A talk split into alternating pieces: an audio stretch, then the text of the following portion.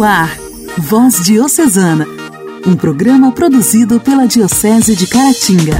Voz Diocesana.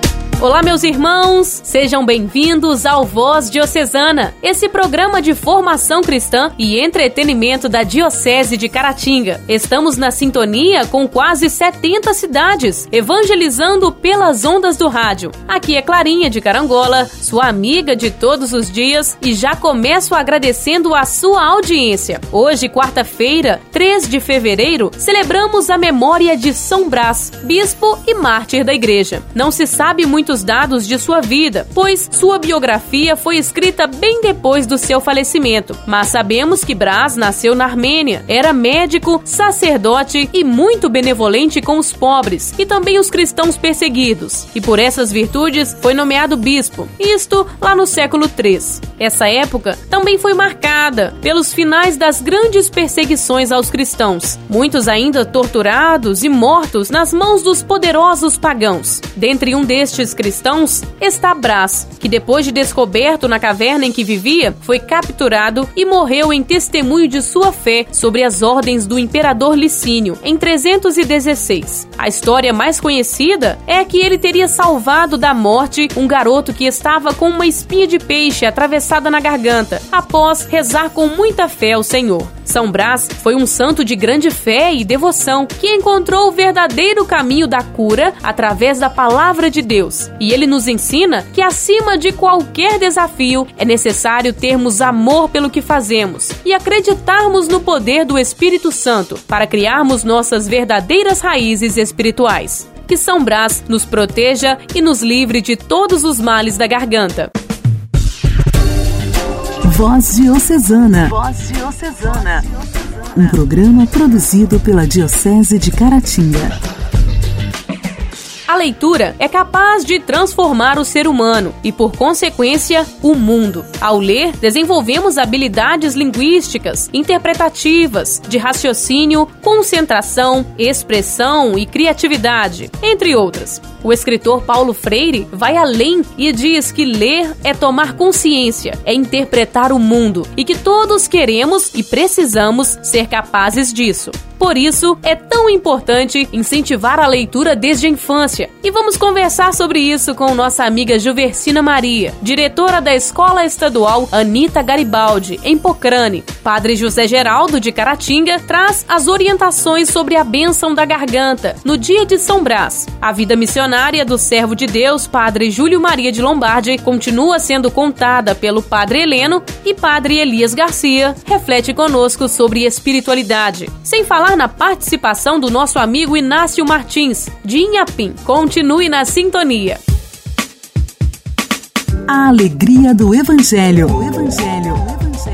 Oração, leitura e reflexão. Alegria do Evangelho. Vamos ouvir a palavra de Deus que hoje será proclamada e refletida pela irmã Marisa, do Instituto das Irmãs de Nossa Senhora das Graças.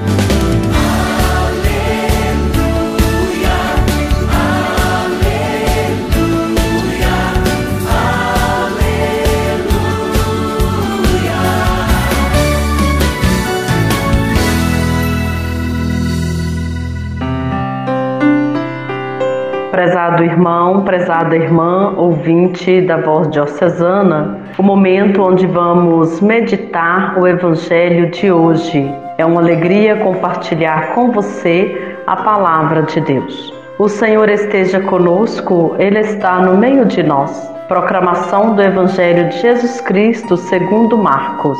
Naquele tempo, Jesus foi a Nazaré, sua terra, e seus discípulos o acompanharam. Quando chegou o sábado, começou a ensinar na sinagoga. Muitos que o escutavam ficavam admirados e diziam: De onde recebeu ele tudo isso? Como conseguiu tanta sabedoria? E esses grandes milagres que são realizados por suas mãos? Este homem não é o carpinteiro, o filho de Maria irmão de Tiago, de José, de Judas e de Simão? Suas irmãs não moram aqui conosco? E ficaram escandalizados por causa dele. Jesus lhes dizia: Um profeta só não é estimado em sua pátria entre seus parentes e familiares. E ali não pôde fazer milagre algum. Apenas curou alguns doentes impondo-lhes as mãos. E admirou-se com a falta de fé deles. Jesus percorria os povoados das redondezas ensinando. Palavra da salvação. Glória a vós, Senhor. Meu irmão, minha irmã, Jesus, por ser uma pessoa humilde, filho de um carpinteiro e conhecido de todos, Jesus não pôde fazer milagres na sua terra e no meio da sua gente. As pessoas que lhe eram próximas não queriam admitir que alguém tão simples pudesse ter tanta sabedoria e duvidavam de que o poder de Deus estivesse com ele. Eles não acreditavam e não tinham fé. Dessa forma, Jesus não conseguia ser escutado, nem tampouco ser levado a sério. A história ainda hoje se repete quando não damos ouvidos nem valor às pessoas que estão muito próximas de nós ou aquelas que são humildes e simples. Porque acostumamos-nos a conviver com elas, não percebemos que são instrumentos de Deus para o nosso crescimento e até para a nossa salvação. Meu irmão, minha irmã, tenho certeza que você já duvidou de algum missionário, de algum profeta, profeta muito próximo de você, missionário muito próximo de você. Muitas vezes nós temos as mesmas atitudes desse povo da terra de Jesus. E aí muitos milagres poderiam ser provocados no nosso meio, se dessemos atenção aquelas e aqueles a quem Deus colocou como instrumento para nossa edificação. Não entendemos como poderá alguém que é simples, humilde e às vezes até inculto ser sábio aos olhos de Deus. Confundimos a sabedoria que vem de Deus com o conhecimento que o mundo dá. Na maioria das vezes, valorizamos a quem é instruído, a quem tem profissão brilhante ou tem o dinheiro que compra tudo, o poder e a mente. No tempo de Jesus também, meu irmão, minha irmã, não foi diferente. Precisamos nós também perceber a quem estamos valorizando. O que nos prende a atenção e ao que estamos dando importância? As coisas simples do alto ou as coisas complicadas daqui de baixo? Meu irmão, minha irmã, Jesus tão humano e tão divino, as pessoas não compreenderam sua humanidade, nem tampouco sua divindade. Nós somos convidados hoje a refletir. O que é simples nos incomoda ou nos atrai? Valorizamos as pessoas da nossa casa, da nossa comunidade, quando nos dão algum conselho, quando fala para nós do Evangelho com palavras, com seu testemunho, na nossa casa, na nossa comunidade, também os profetas, os missionários não são bem recebidos por nós? Pense nisso, meu irmão, minha irmã. Um forte abraço.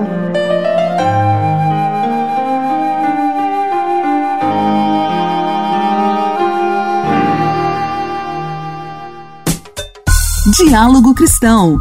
Temas atuais à luz da fé. Diálogo Cristão. Diálogo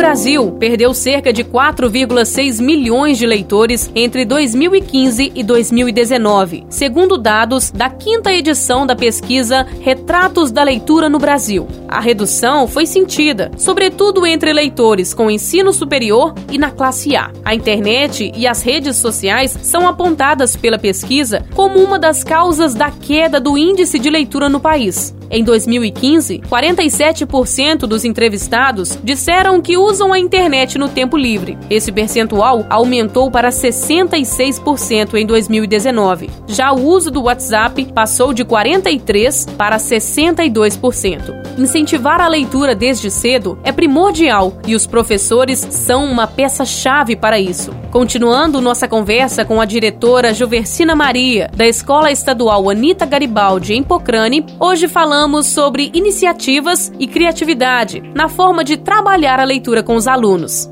Juversina, as salas de aula da Escola Estadual Anita Garibaldi têm, curiosamente, nomes de escritores. Como que nasceu essa iniciativa? Bom, o fato de colocar o nome dos escritores brasileiros nas turmas é uma tentativa é, de aproximar, de apresentar esses autores brasileiros para os alunos, de despertar assim um interesse pelo conhecimento desses grandes nomes brasileiros que nós temos e mesmo um despertar para a literatura, porque mesmo se não tivesse no decorrer do tempo aquele período para estudar esses escritores, eles estavam familiarizados com eles, vendo que o nome da turma era o nome de um escritor brasileiro. Eu gostei muito de ter feito isso, mas hoje não são mais esses nomes porque a secretaria, ela achou por bem, a Secretaria de Educação achou por bem ela mesma nomear essas turmas. Mas por incrível que pareça, as turmas ainda são chamadas com os nomes que recebeu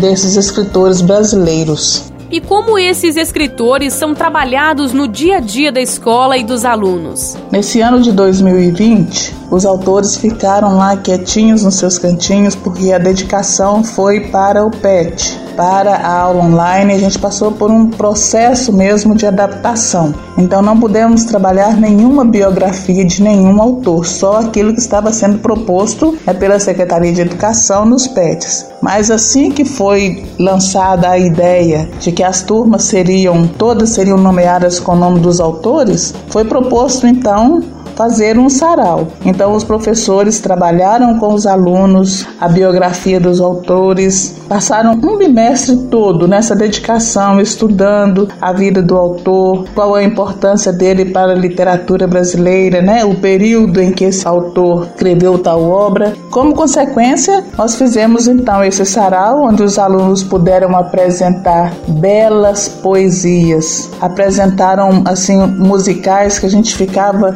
boquiaberto aberta ao acompanhar a apresentação dos alunos. Foi uma noite maravilhosa onde todos que puderam participar saíram encantados com o talento dos nossos alunos ao apresentar esses escritores. Acho que isso tem uma importância muito grande, porque mesmo que a gente não consiga no dia a dia, né, é, estar com essa programação, porque a gente tem uma programação que é determinada pela Secretaria de Educação, mas a gente aproveita esses momentos para expandir, para para crescer, para, como é que eu poderia dizer? Para divulgar esses nomes, que talvez se não fosse desse jeito, eles não saberiam desses autores, né? Na verdade, isso poderia até acontecer. Juversina, e qual o resultado dessa simples atitude, mas provocadora, de adotar os nomes desses escritores? Olha, nesse ano de 2020, mesmo em período de pandemia, as professoras do uso da biblioteca não desistiram. Elas continuaram assim incentivando os alunos a lerem de forma virtual, é claro. Mas os alunos postavam né, vídeos e enviavam para a professora, enviavam para o grupo da escola que eles estavam lendo. Mas nós tivemos no ano de 2019 é, uma noite de autógrafos com livros escritos pelos próprios alunos. Então, assim, tudo muito bonito, né? Porque aí você empolga toda a família. É uma forma de motivar as pessoas a estar tendo contato com o livro. E a gente gosta muito desse trabalho porque essa amizade com o livro ela precisa ser recuperada. Nós estamos percebendo que cada dia mais é, nós temos menos pessoas leitoras leituras. E isso é de extrema importância que as pessoas gostem de ler. Né? Quem lê ele tem, não tem solidão, na verdade é essa, né? A pessoa que tem um livro como um amigo, mesmo que ele esteja só, mas ele não tem solidão. E a gente precisa recuperar a beleza desse encantamento com o livro. Então a gente tem feito todo o possível para que nossos alunos é, gostem do livro, tenham amizade com o livro. A gente já fez isso em forma de concorrência entre os alunos, os maiores também, né? E então eles eles puderam,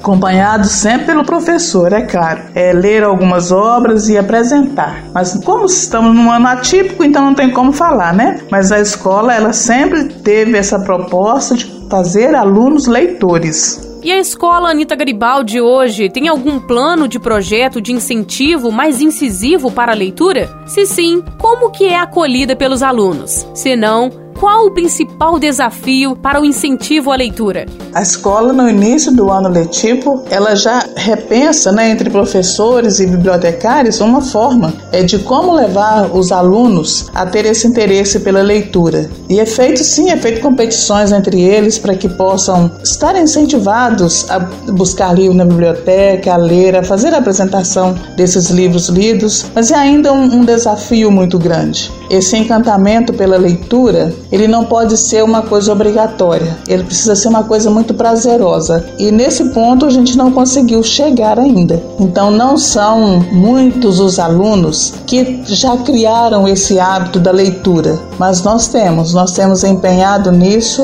né? Toda a escola, bibliotecária, equipe diretiva, é, professores, nós temos empenhado muito nessa questão de incentivar a leitura entre os alunos, de incentivar essa amizade com o livro, porque acho que muito mais do que ler, é essa amizade com o livro, que a partir daí o livro passa a falar com a pessoa, né? Isso é que é muito bonito na leitura, mas é um desafio que nós não estamos desanimados em enfrentá-lo. Juversina, obrigada pela participação novamente e te aguardamos amanhã.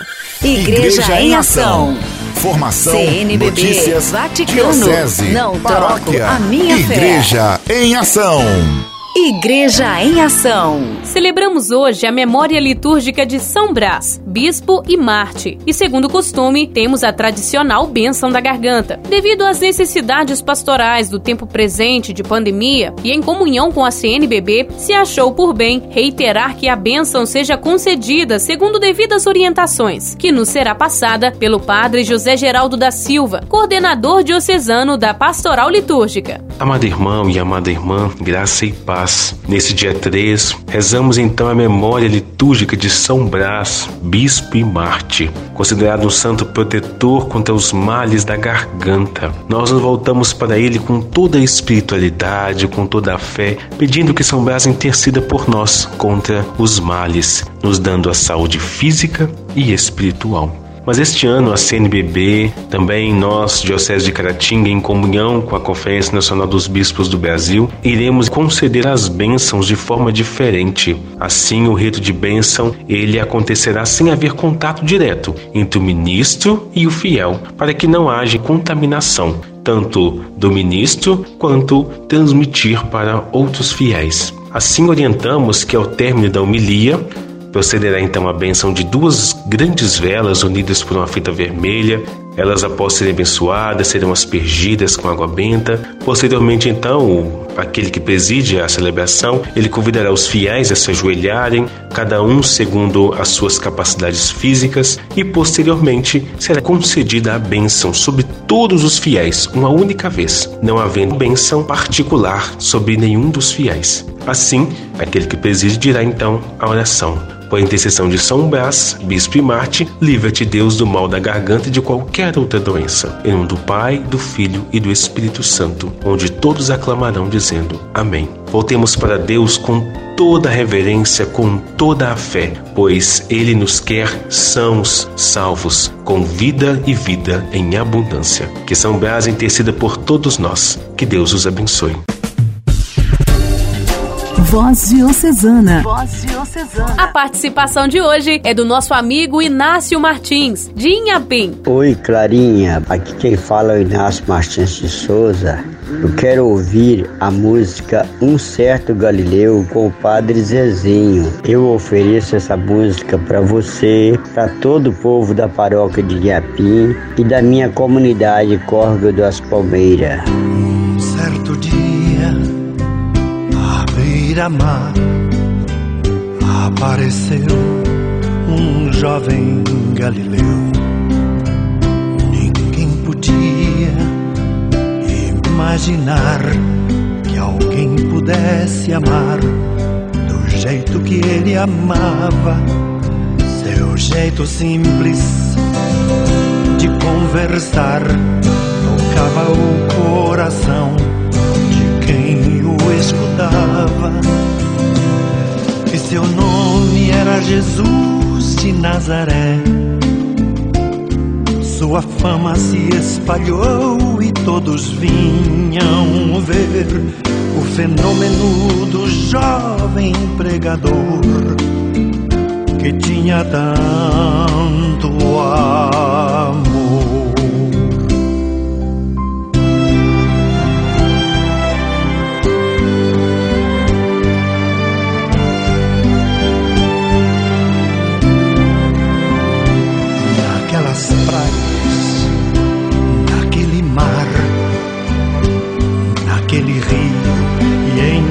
casa de Zaqueu naquela estrada, naquele sol, e o povo a escutar histórias tão bonitas.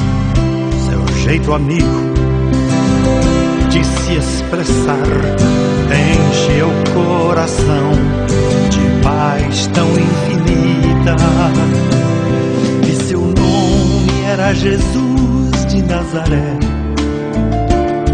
sua fama se espalhou e todos vinham ver o fenômeno do jovem pregador que tinha tanto amor.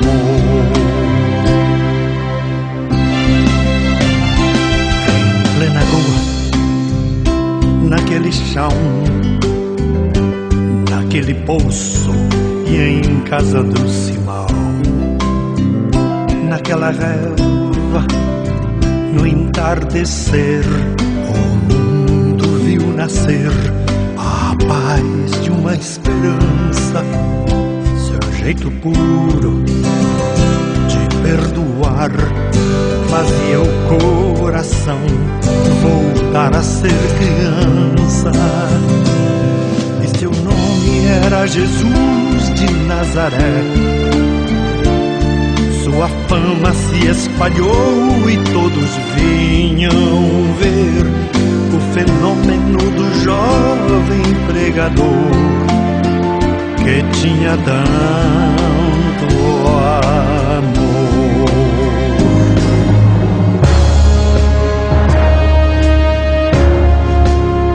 Um certo dia, tribunal, alguém levou o jovem Galileu.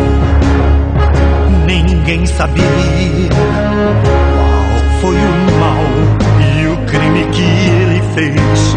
Quais foram seus pecados, seu jeito honesto de denunciar mexeu na posição de alguns privilegiados e mataram a Jesus de Nazaré.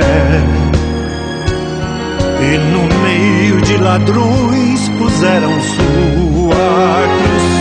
Mas o mundo ainda tem medo de Jesus, que tinha tanto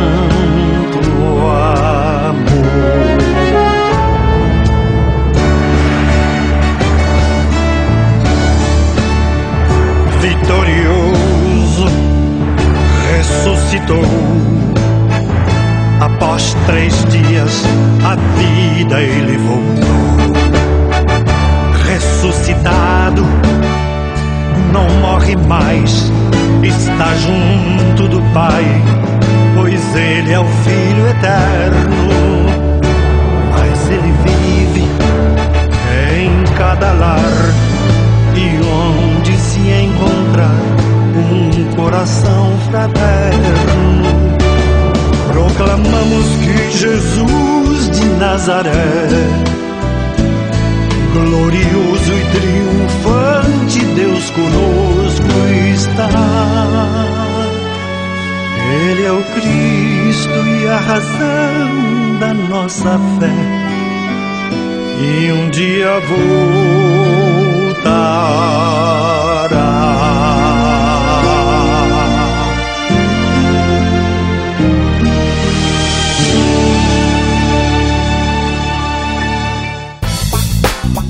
Nossa história, nossa história. Curiosidades e fatos que marcaram nossa diocese. Nossa história. Caríssimos ouvintes da Voz Diocesana, no quadro Nossa História, continuamos a partilhar um pouco da vida e missão do servo de Deus, Padre Júlio Maria de Lombardi. No dia 27 de fevereiro de 1913, ali pelas 7 horas da manhã, o navio diminui a marcha e, por volta das 8 horas, o vapor lança âncora a uns 200 metros do porto. Padre Júlio sente um contentamento inusitado e no dar-lhe a alma e ele procura olhar para ver se, se o Padre Laute vinha recebê-lo e qual não foi a sua surpresa, né, a sua alegria ao vislumbrar de longe na rua, em direção ao cais, né, a figura do Padre Laute, que se aproximava do co-irmão, do amigo, do companheiro de missão. Então, alguns minutos depois, os dois já se encontravam, derramando lágrimas né, de satisfação, se abraçavam, e o Padre Lauto, pensando que o seu confrade não soubesse ainda falar português, né, tenta falar com ele em francês, mas as palavras parecem não, não lhe vir a boca, né? E as que usavam estavam mais aportuguesadas do que em francês. Então, neste momento, ele fica surpreso quando o Padre Júlio fala em português e diz: Vamos, Padre Lauto, estamos no Brasil, falemos em português. Então, aí sentiram-se bem à vontade e foram percorrendo as ruas da cidade naturalmente, conversando e, e acolhendo o irmão que chegava para missionar naquela região. Orar costuma fazer bem. Intimidade com Deus. Esse é o segredo. Intimidade com Deus. Compadre Elias Garcia. Elias Garcia. Costuma fazer bem. Meus irmãos e minhas irmãs, que acompanham o programa Voz Diocesana. Vamos continuar a refletir nessa semana espiritualidade, nosso encontro com o Senhor. A vida cristã é um caminho de configuração a Cristo, de identificação com o nosso Senhor. Viveremos a vida inteira neste processo de crescimento espiritual. Deus comunica continuamente com a pessoa. Deus se dá a conhecer Deus vem sempre ao nosso encontro. Nós podemos relacionar com Deus porque Deus, por primeiro, relaciona conosco. Deus nos ama por primeiro. Deus se manifesta na situação de vida de cada pessoa. Deus nos conduz. Não nos deixa sozinhos, perdidos, desorientados. E hoje, neste tempo em que vivemos de pandemia, podemos perguntar como discernir a voz de Deus entre as vozes deste mundo.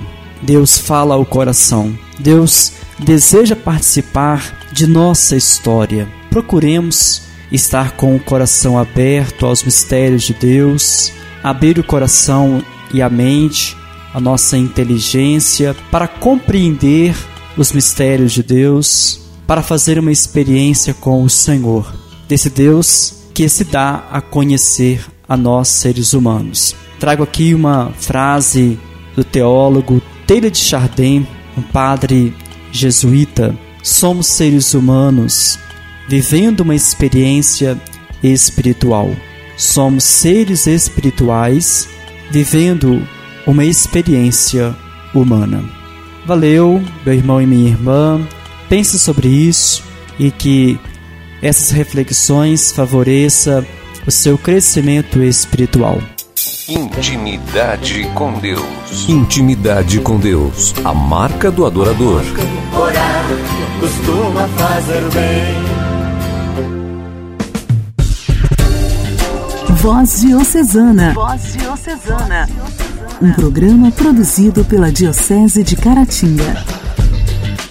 Chegamos ao fim do Voz Diocesana desta quarta-feira e foi um prazer ter a sua sintonia até agora. Que para amanhã você convide mais alguém para acompanhar esse programa de evangelização e que pela intercessão de São Brás, Deus o livre de todos os males da garganta. Um forte abraço e até amanhã. Você ouviu Voz Diocesana, um programa da Diocese de Caratinga. Voz Diocesana.